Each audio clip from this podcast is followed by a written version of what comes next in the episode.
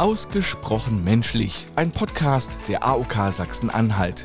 In verschiedenen Podcast-Serien sprechen wir über Themen, die uns alle bewegen. Jederzeit und auf allen Streaming-Plattformen.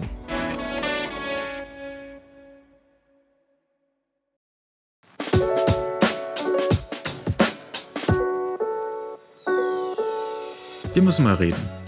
Über ein Leben mit chronischer Erkrankung, mit Behinderung und über Selbsthilfe. Ausgesprochen menschlich.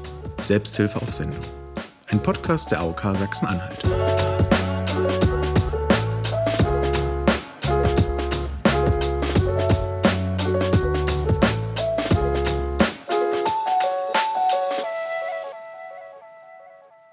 Herzlich willkommen bei Ausgesprochen Menschlich Selbsthilfe auf Sendung. Ihr hört die erste Episode eines neuen AOK-Podcasts. Mein Name ist Robert Grützke und in jeder Episode stelle ich eine Selbsthilfegruppe vor und rede mit Menschen über und mit Selbsthilfe.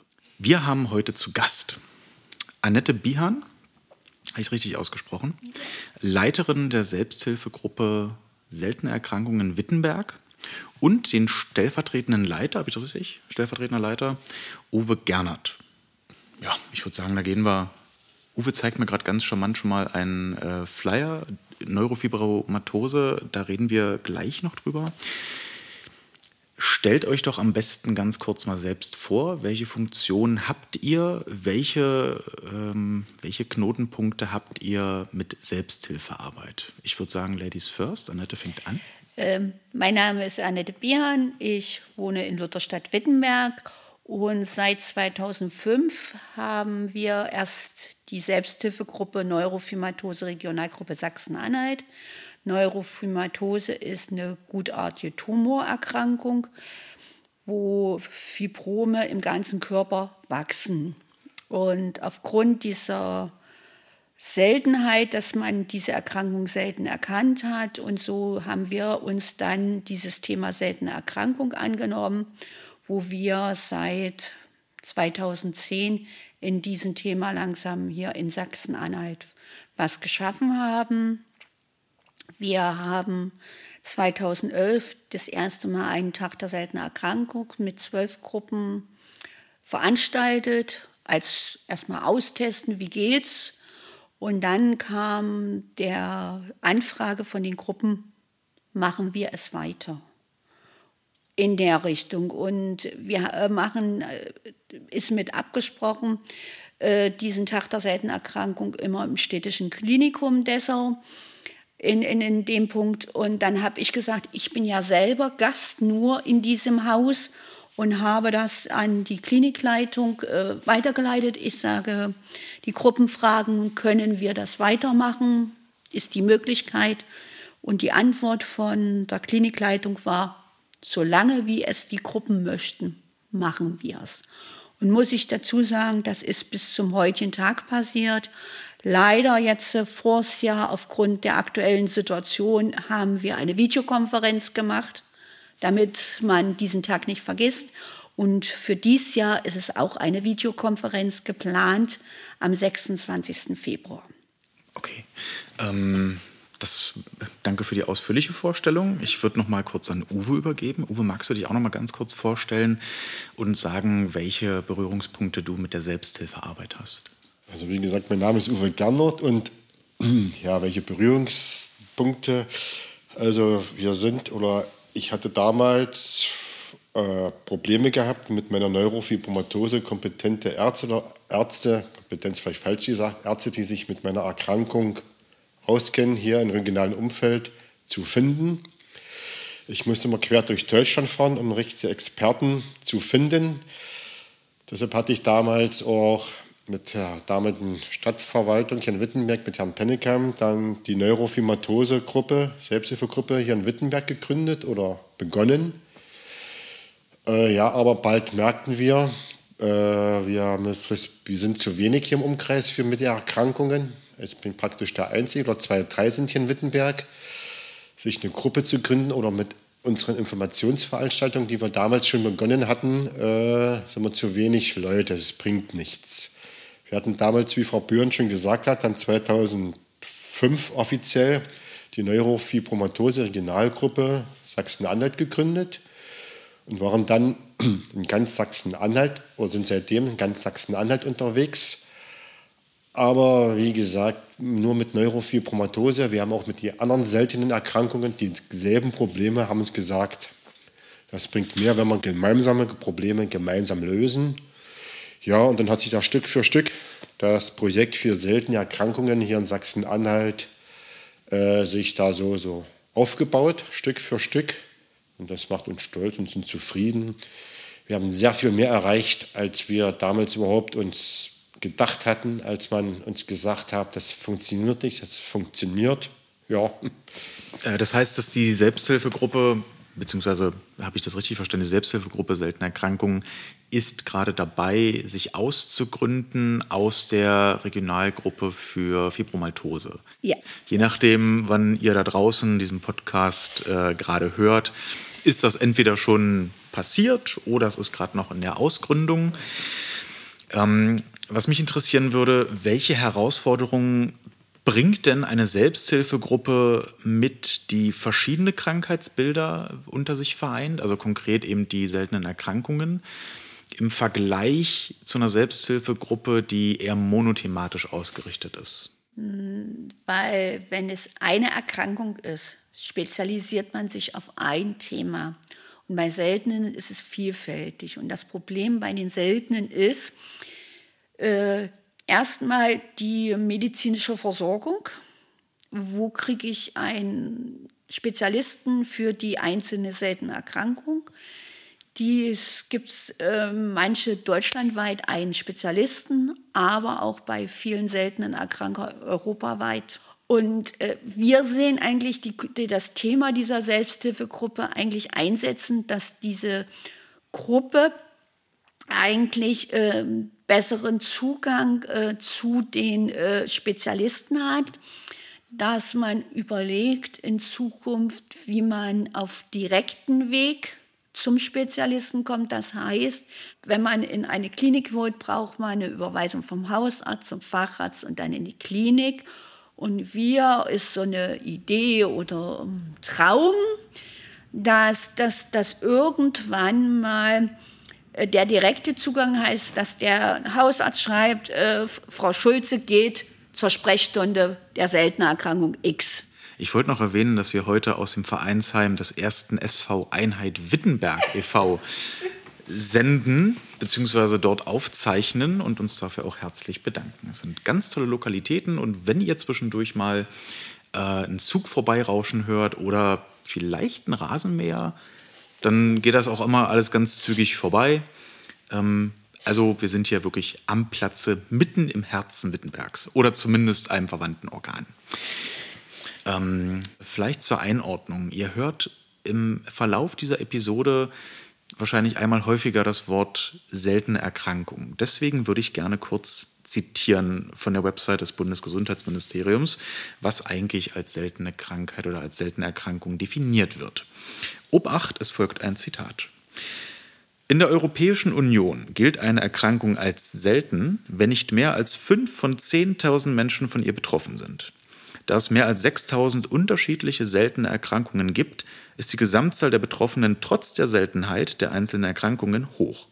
Allein in Deutschland leben Schätzungen zufolge etwa 4 Millionen Menschen mit einer seltenen Erkrankung. In der gesamten EU geht man von 30 Millionen Menschen aus. Das ist ganz spannend, denn äh, um eine, selten, um eine Selbsthilfegruppe gefördert zu bekommen, zumindest habe ich das so vorher rausgelesen, muss eine Mindestanzahl an Teilnehmern und Teilnehmern erreicht werden. Könnt ihr uns in dem Zug mal ganz kurz vorstellen und skizzieren, was die Selbsthilfegruppe Seltene Erkrankungen Wittenberg ausmacht, welche, welche Krankheitsbilder man unter anderem wiederfindet und ähm, ja, uns einfach mal kurz transparent macht, von welcher Größenordnung man da ausgeht und was man sich darunter vorstellen kann. Weil ich glaube, dass sich äh, Menschen unter, unter Selbsthilfegruppen womöglich immer was anderes vorstellen, als das, was es am Ende ist. Ich glaube, man hat da immer so ein, äh, ganz oft so einen, so Stuhlkreis im Kopf und die Arbeit, die damit einhergeht, ähm, auch drumherum, ich glaube, das fällt so in, dem, in der öffentlichen Wahrnehmung manchmal hinten runter. Deswegen wäre es cool, wenn ihr uns mal kurz skizziert, Was macht die, Sel was macht die Selbsthilfegruppe Seltene Erkrankungen in Wittenberg eigentlich aus? Na, die Selbsthilfe äh, Seltene Erkrankung ist so, äh, wir sind ein Zusammenschluss von mehreren Gruppenleitern mit einer seltenen Erkrankung, die selber unabhängig auch ihre eigene Gruppe haben in der Richtung und sie wächst, weil ich sag mal, äh, wir, wir tauschen uns ab, machen gemeinsame Aktionen, Tag der seltenen Erkrankung, äh, seit 2011. 2012 äh, haben wir auch eine seltene Erkrankung in Halle gemacht, im Stadthaus. War auch eine schöne äh, Veranstaltung. wir sind auf Messen, wo wir als Selbsthilfegruppe da uns auch präsentieren, damit wir Ärzte, Therapeuten in diesem Thema sensibilisiert. Auch stellenweise sind auch ein ähm, paar Patienten gewesen in Vorlesungen bei Medizinstudenten, wo ein Medizinstudent erraten musste, was hat, das, hat der Patient für eine Erkrankung. Also wir sind eigentlich äh, Ansprechpartner, wenn jemand Hilfe braucht. Und meistens in dem Punkt kommt es mehr per Telefon oder per E-Mail, dass Anfragen haben, ich habe das und das Problem oder ich vermute, dass ich äh, Neurofibromatose habe und dann versuchen wir gemeinsam mit dem Patienten erstmal rauszukriegen, äh, wie ist er drauf, äh, was hat er schon eigentlich äh, schon für sich selber gemacht, bei welchen Ärzten war der. Also wir tauschen uns aus in dem Punkt. Und dann äh, empfehlen wir, also nee, empfehlen kann man nicht sagen, äh, sagen wir, empfehlen dürfen wir, wir dürfen keine Ärztewerbung machen, aber wir sagen, es gibt die Möglichkeit, es gibt eine Neurofibromatose-Sprechstunde im Uniklinik äh, Magdeburg, wo äh, vier Ärzte dabei sind, äh, Patienten gleichzeitig anzugucken, geh mal ran. Das sagen wir, was der Patient dann macht, ob der sich da anmeldet oder so ist jedem Patienten eigen. Also wir geben die Möglichkeiten dem Patienten, gerade auch wenn es eine seltene Erkrankung ist, äh, wenn dann heißt, ja, ich habe die Diagnose, äh, horchen wir erstmal hin. Äh, ist es wirklich so in der Richtung? Weil manchmal rufen auch Leute an, äh, um aufmerksam zu machen. Also auch mal mit jemandem zu reden, mal horchen, was ist das oder so, mal einfach nur äh, zu informieren äh, in dem Punkt. Und dann gucken wir, wie kann man ihnen helfen. Also ihr gebt aktiv Informationsangebote, ja. ihr äh, gebt weiterführende Hinweise, alles nicht werblich, na klar, aber ich glaube, so ein, so ein Betroffener, so eine Betroffene ähm, schert sich wahrscheinlich auch nicht in erster Linie um Definitionen und Begrifflichkeiten, sondern wenn die konkret nach einem Rat sucht, dann seid ihr gewillt, auch einen Rat zu geben. Bei dem Wort Selbsthilfegruppe klingelt trotzdem bei mir immer Gruppe. Gibt es denn auch konkret Gruppenveranstaltungen? Gibt es regelmäßige Treffen? Also, also äh, von der Neurofibromatose trifft sich äh, einmal im Monat. Und das, äh, weil wir zu selten sind in Halle, Magdeburg und Bitterfeld im Wechsel, also jeden Monat in einen anderen Ort. Und äh, im Moment durch der aktuellen Situation äh, wir uns, treffen wir uns nicht in Räumen, sondern wir gehen spazieren. Und das sind dann immer drei, vier Leute, fünf Leute mehr nicht aufgrund der aktuellen Situation. Da geht, tauschen wir uns aus und dann wird geredet, jeder erzählt, ja, ich habe jetzt das oder so. Auch privat wird ein bisschen geredet. Also man redet und man hört zu und jeder sagt dann, naja, wenn ich das Problem habe, habe ich das so und so gemacht. Also Austausch, man lernt voneinander. Es heißt nicht, äh, wir sind der Leiter, einer muss die Leitung übernehmen, das Finanzielle und dies andere, was ringsherum noch ist, äh, muss gemacht werden. Aber äh, wir stellen uns nicht im Mittelpunkt. Es ist bei uns, alle sind gleich. Und mit den Seltenen ist es so, da machen wir meistens einen Tag der seltenen Erkrankung und wenn wir es schaffen, einmal im Jahr einen Rundentisch für seltene Erkrankungen, wo auch die Selbsthilfe dabei sind. Und eigentlich äh, die, die, die, die, die seltenen Erkrankungen sind immer eigentlich mit dabei, wenn wir über Neurofibromatose irgendwo in Infostand haben oder bei Veranstaltungen sind, habe ich immer äh, die Pressemappen oder irgendwas im Material für Seltenen immer dabei. Ist vielleicht eine ganz nette moderative Brücke, die du mir da gerade gebaut hast, Annette. Ähm, Uwe, du bist Neurofibromaltose-Patient und außerdem stellvertretender Leiter der entsprechenden Regionalgruppe. Inwiefern stehst du denn auch mit Patienten, die andere seltene Erkrankungen haben, in Austausch? Also sprich, ähm, lernt man oder wahrscheinlich lernt ihr voneinander, nur ich kann es mir gerade noch nicht so richtig vorstellen, inwiefern zum Beispiel du mit Neurofibromatose in Kontakt stehst mit Menschen mit anderen seltenen Erkrankungen und was für euch insgesamt dann der Mehrwert ist. Ja, man hat vielleicht unbewusst so einen Blick äh, zu den anderen Menschen. Also er muss sich bei uns oder sie äh, sich immer neu erklären, wieso, weshalb, warum und das und jenes. Er tut das Thema ansprechen, ich habe das und das Problem. Ich sage, gut, okay, ich weiß, wie das ist und das und jenes und dann, ja, es ist schlecht zu erklären für jemanden. Äh, man weiß, wie er andere sich fühlt und braucht, nicht, wie ich gerade eben gesagt, nicht neu erklären und dann versucht man halt da und da, ich habe das so gemacht, ich habe das so gemacht, vielleicht klappt es bei dir so oder umgekehrt. Ich habe da den Ansprechpartner, wenn nicht mal an den, da kann da auch gut und jeder hat trotzdem seine Szene, es gibt irgendwelche Stärken. Wenn jeder die Stärken des anderen sich kombinieren sozusagen, dann findet man gemeinsam eine Lösung und man wird nicht abgewiesen untereinander. Der andere oder ich, wenn ich ein Problem habe, ich weiß, ich werde ernst genommen und das ist gerade das beim Psychischen gerade ein sehr wichtiges Problem. Aber das heißt, man hat ein Problem gelöst sozusagen, man ist erleichtert. Das ist auch sehr wichtig. Wie es bei mir damals war, ich hatte keinen Ansprechpartner gehabt, ich hatte niemanden gehabt, wo ich mich anlehnen konnte, das und jenes und das tut mir gut. Auch mir zum Beispiel, wenn ich aus meinen negativen Erfahrungen anderen helfen kann, dass die nicht die gleichen negativen Erfahrungen machen, machen müssen, so wie ich. Das ist ein Lebenswert sozusagen, haben eine kleine Aufgabe, haben ein Lebensziel oder einen Lebensinhalt dadurch wieder gefunden. Das heißt, die Selbsthilfegruppe hat mindestens auch den, den Effekt, dass, es, dass sie Menschen auffängt? Ja, genau. Gibt es da, gibt's da prägende Erlebnisse, die euch äh, gerade noch im Kopf rumschwirren? Also ohne dass ihr, na, also persönliche Daten könnt ihr gerne dann auch für euch behalten. Es geht nicht darum, dass ihr hier äh, und jemanden konkret adressiert. Aber manchmal, ich glaube, in solchen Gruppendynamiken gibt es vielleicht Geschichten, einzelne Erlebnisse, Schicksale, bei denen ihr sagt, ja, schon mindestens dafür hat sich oder lohnt sich der Aufwand, den wir um die Selbsthilfegruppe herum betreiben. Na, wir haben, also wie gesagt, ich kenne eine Familie mit Neurofibromatose nicht aus Sachsen-Anhalt, sondern aus einem anderen Bundesland.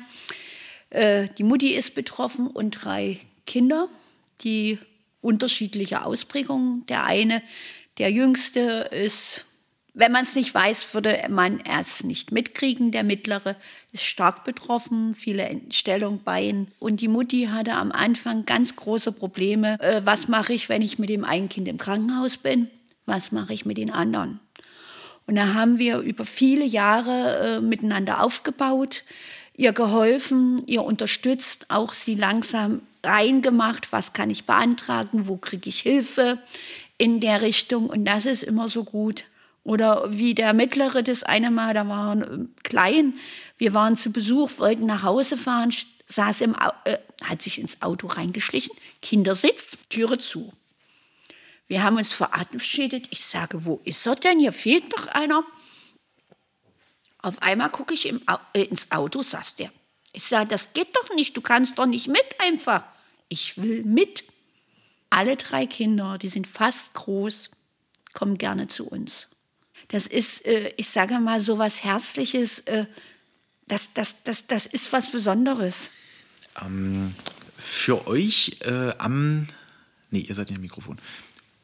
Für euch am Kopfhörer vielleicht noch ein interessanter Hinweis im Laufe der Episode, generell im Laufe des, äh, der verschiedenen Episoden des Podcasts, die da noch kommen werden, hört ihr wahrscheinlich immer mal wieder Fachbegriffe. Es gibt Termine, Hinweise, Namen.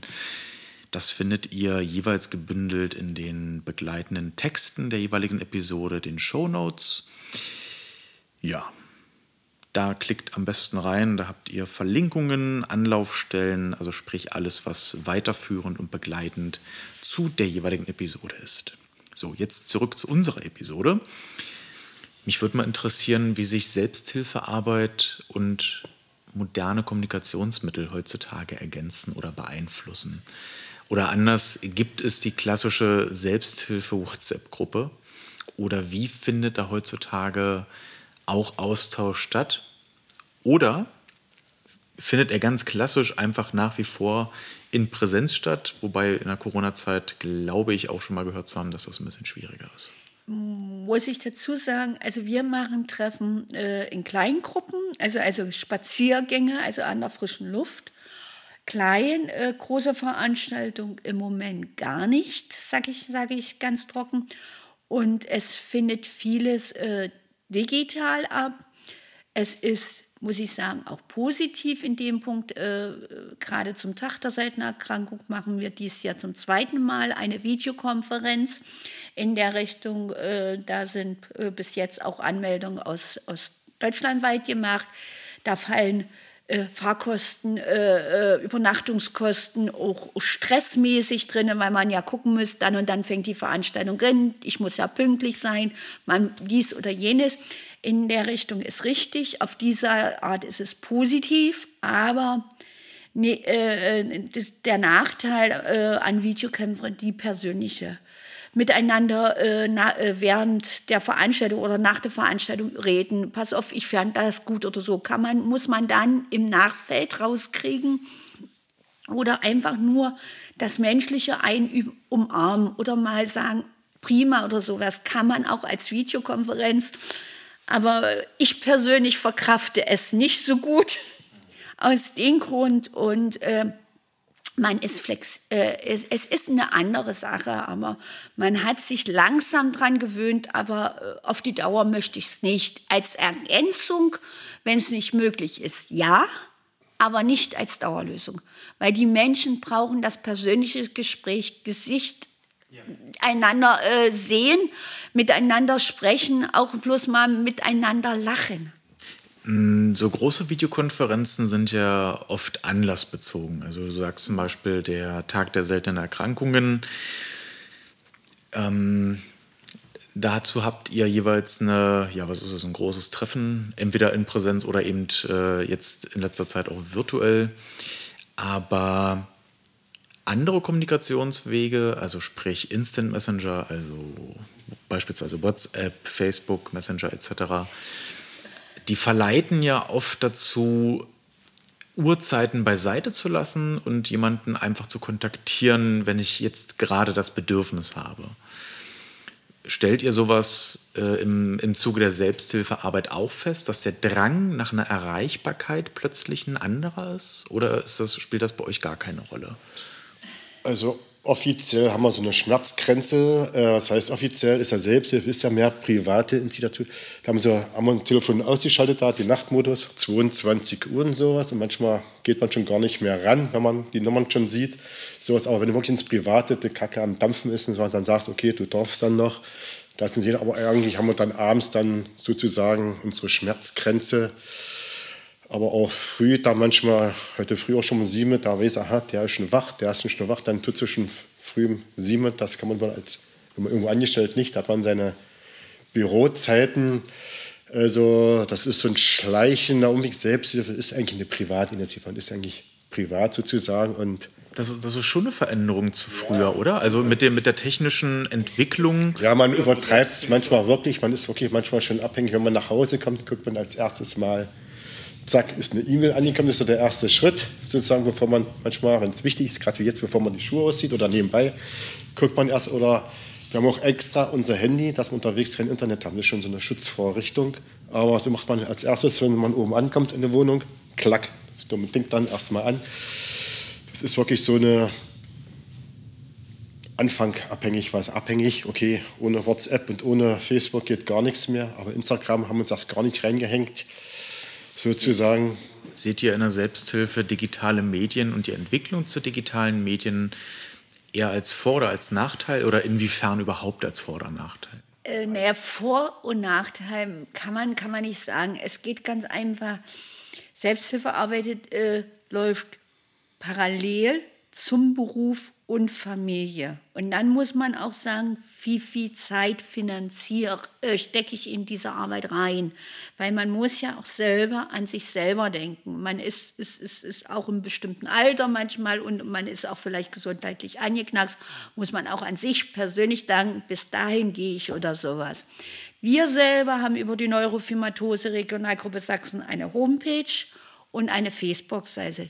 Die Facebook-Seite ist nur für Veranstaltungsankündigungen oder sowas.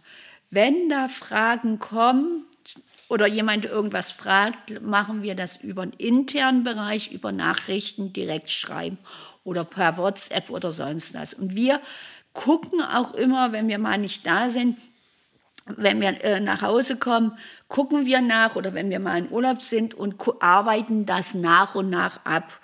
Oder ich hatte auch per WhatsApp für jemanden eine Anfrage.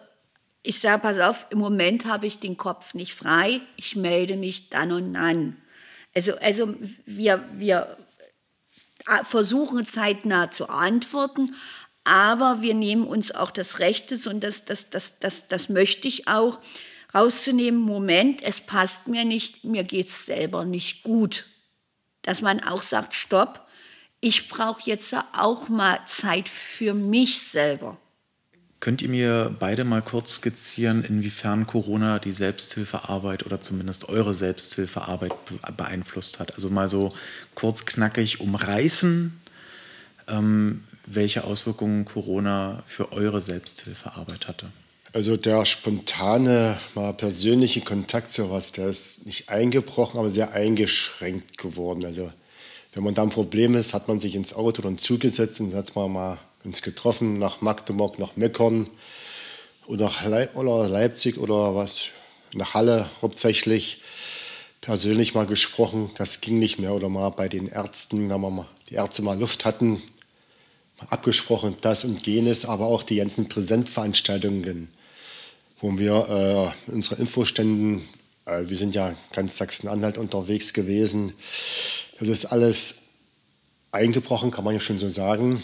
Und man musste sich wirklich dann zwangsweise sich das auf das Digitale erstmal beschränken. Zu Anfang war es interessant, stressig interessant, aber dann hat das, das nebenbei, das mit dem Käffchen trinken, danach die Diskussion zwischen den Pausen, sowas, das, das hat absolut gefehlt und man merkte, man ist selber viel gereizt, man ist nur noch schlecht gelaunt und meistens schlecht gelaunt und ja, man muss sich neue Wege suchen, aber man muss auch positiv sehen, hat man gesagt, es war auch mit den ganzen Präsentfall schon überlagert, Überangebot manchmal gewesen.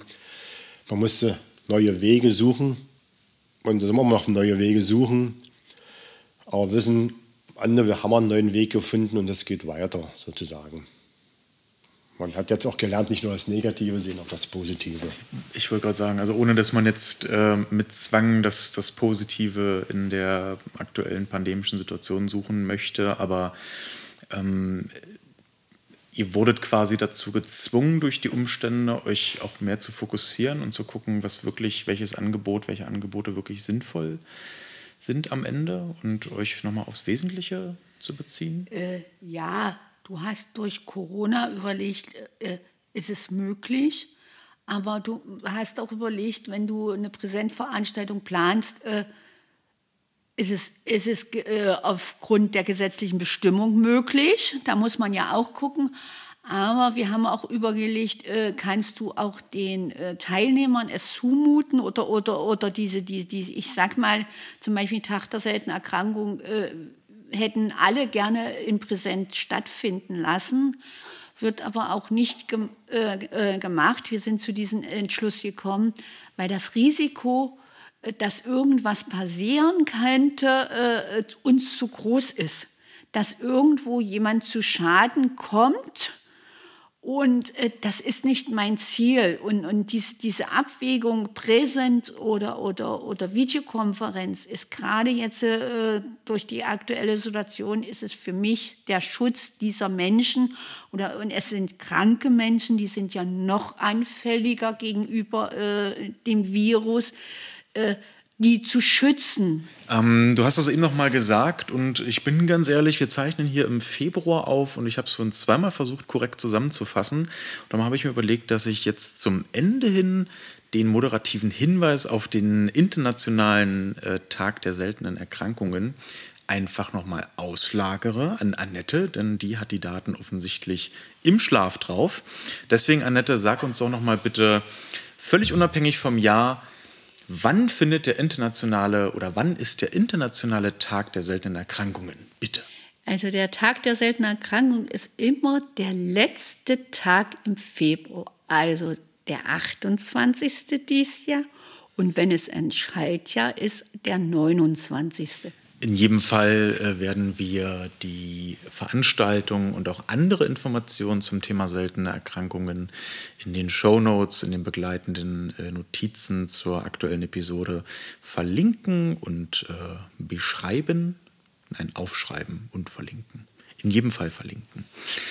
Ähm, als kleiner Hinweis, die äh, offiziellen Farben des Aktionstages bzw. des Internationalen Tages der seltenen Krankheiten sind pink, grün, blau und lila.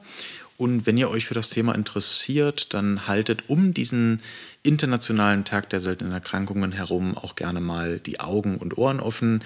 Da finden in der Regel um dieses Datum herum verschiedene Veranstaltungen statt. Aber in jedem Fall findet ihr unkompliziert online äh, entsprechende Veranstaltungshinweise.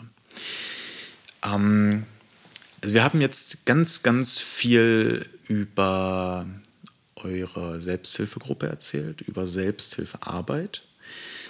Ich würde gern zum Abschluss noch eine Frage stellen, jeweils an euch, oder beziehungsweise eine Aufforderung. Beschreibt doch mal Selbsthilfearbeit in einem Wort. Mir ist egal, wer anfängt und mir ist auch egal, wie lange ihr überlegt. Was bedeutet für euch Selbsthilfearbeit in einem Wort?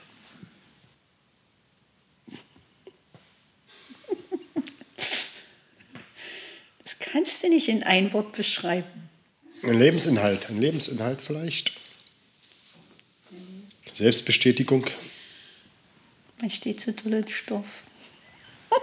Ich kondensiere es einfach nochmal. Manchmal hilft die bloß Wiederholung. Uwe, was bedeutet denn für dich Selbsthilfearbeit in einem Wort? Hilf dir selbst. Ja. Selbsthilfe. Also pack, pack, pack es an. Pack es selber an. Aber nimm selber etwas. Nimm andere mit.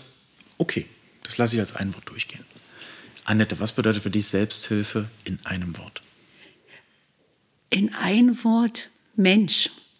Und damit meine ich eigentlich, der Mensch ist wichtig. Bei Selbsthilfearbeit äh, hilft man dem Menschen. Er hat ein Problem oder, oder, oder kommt irgendwo nicht weiter und wir als Menschen helfen und den anderen Menschen weiter. Also steht der Mensch im Mittelpunkt. Vielen Dank. Ähm, ja, wir sind am Ende unserer ersten Episode ausgesprochen menschlich Selbsthilfe auf Sendung angekommen. Äh, ich bedanke mich bei Anna de Bihan und Uwe Gernert. Alle Informationen begleitend zur Sendung findet ihr online. Ihr findet außerdem Kontaktmöglichkeiten zur Neurofibromatose Regionalgruppe Sachsen-Anhalt. Und womöglich, je nachdem, wann ihr diese Episode hört, gibt es dann zu diesem Zeitpunkt auch schon eine ausgegliederte Selbsthilfegruppe für seltene Erkrankungen. Das wissen wir zum aktuellen Zeitpunkt noch nicht, freuen uns aber drauf, wenn es soweit ist. Ähm, wir entwickeln diesen Podcast gerade. Wir sind also auch sehr offen für Anregungen, Kritik, Lob, äh, Wünsche. Das heißt, nutzt auch gerne die äh, Kontaktmöglichkeiten für diesen Podcast. Ja, ansonsten bedanke ich mich fürs Einschalten. Äh, bedanke mich bei euch, dass ihr euch die Zeit genommen habt und wünsche euch weiterhin gute Gespräche. Ausgesprochen menschlich, Selbsthilfe auf Sendung ist ein Podcast der AOK Sachsen-Anhalt. Redaktion und Moderation übernehme ich, Robert Grützke. Redaktionelle Unterstützung und Koordination liefert Gerrit Schröder von der AOK. Technische Umsetzung und Schnitt leistet Axel Fichtmüller.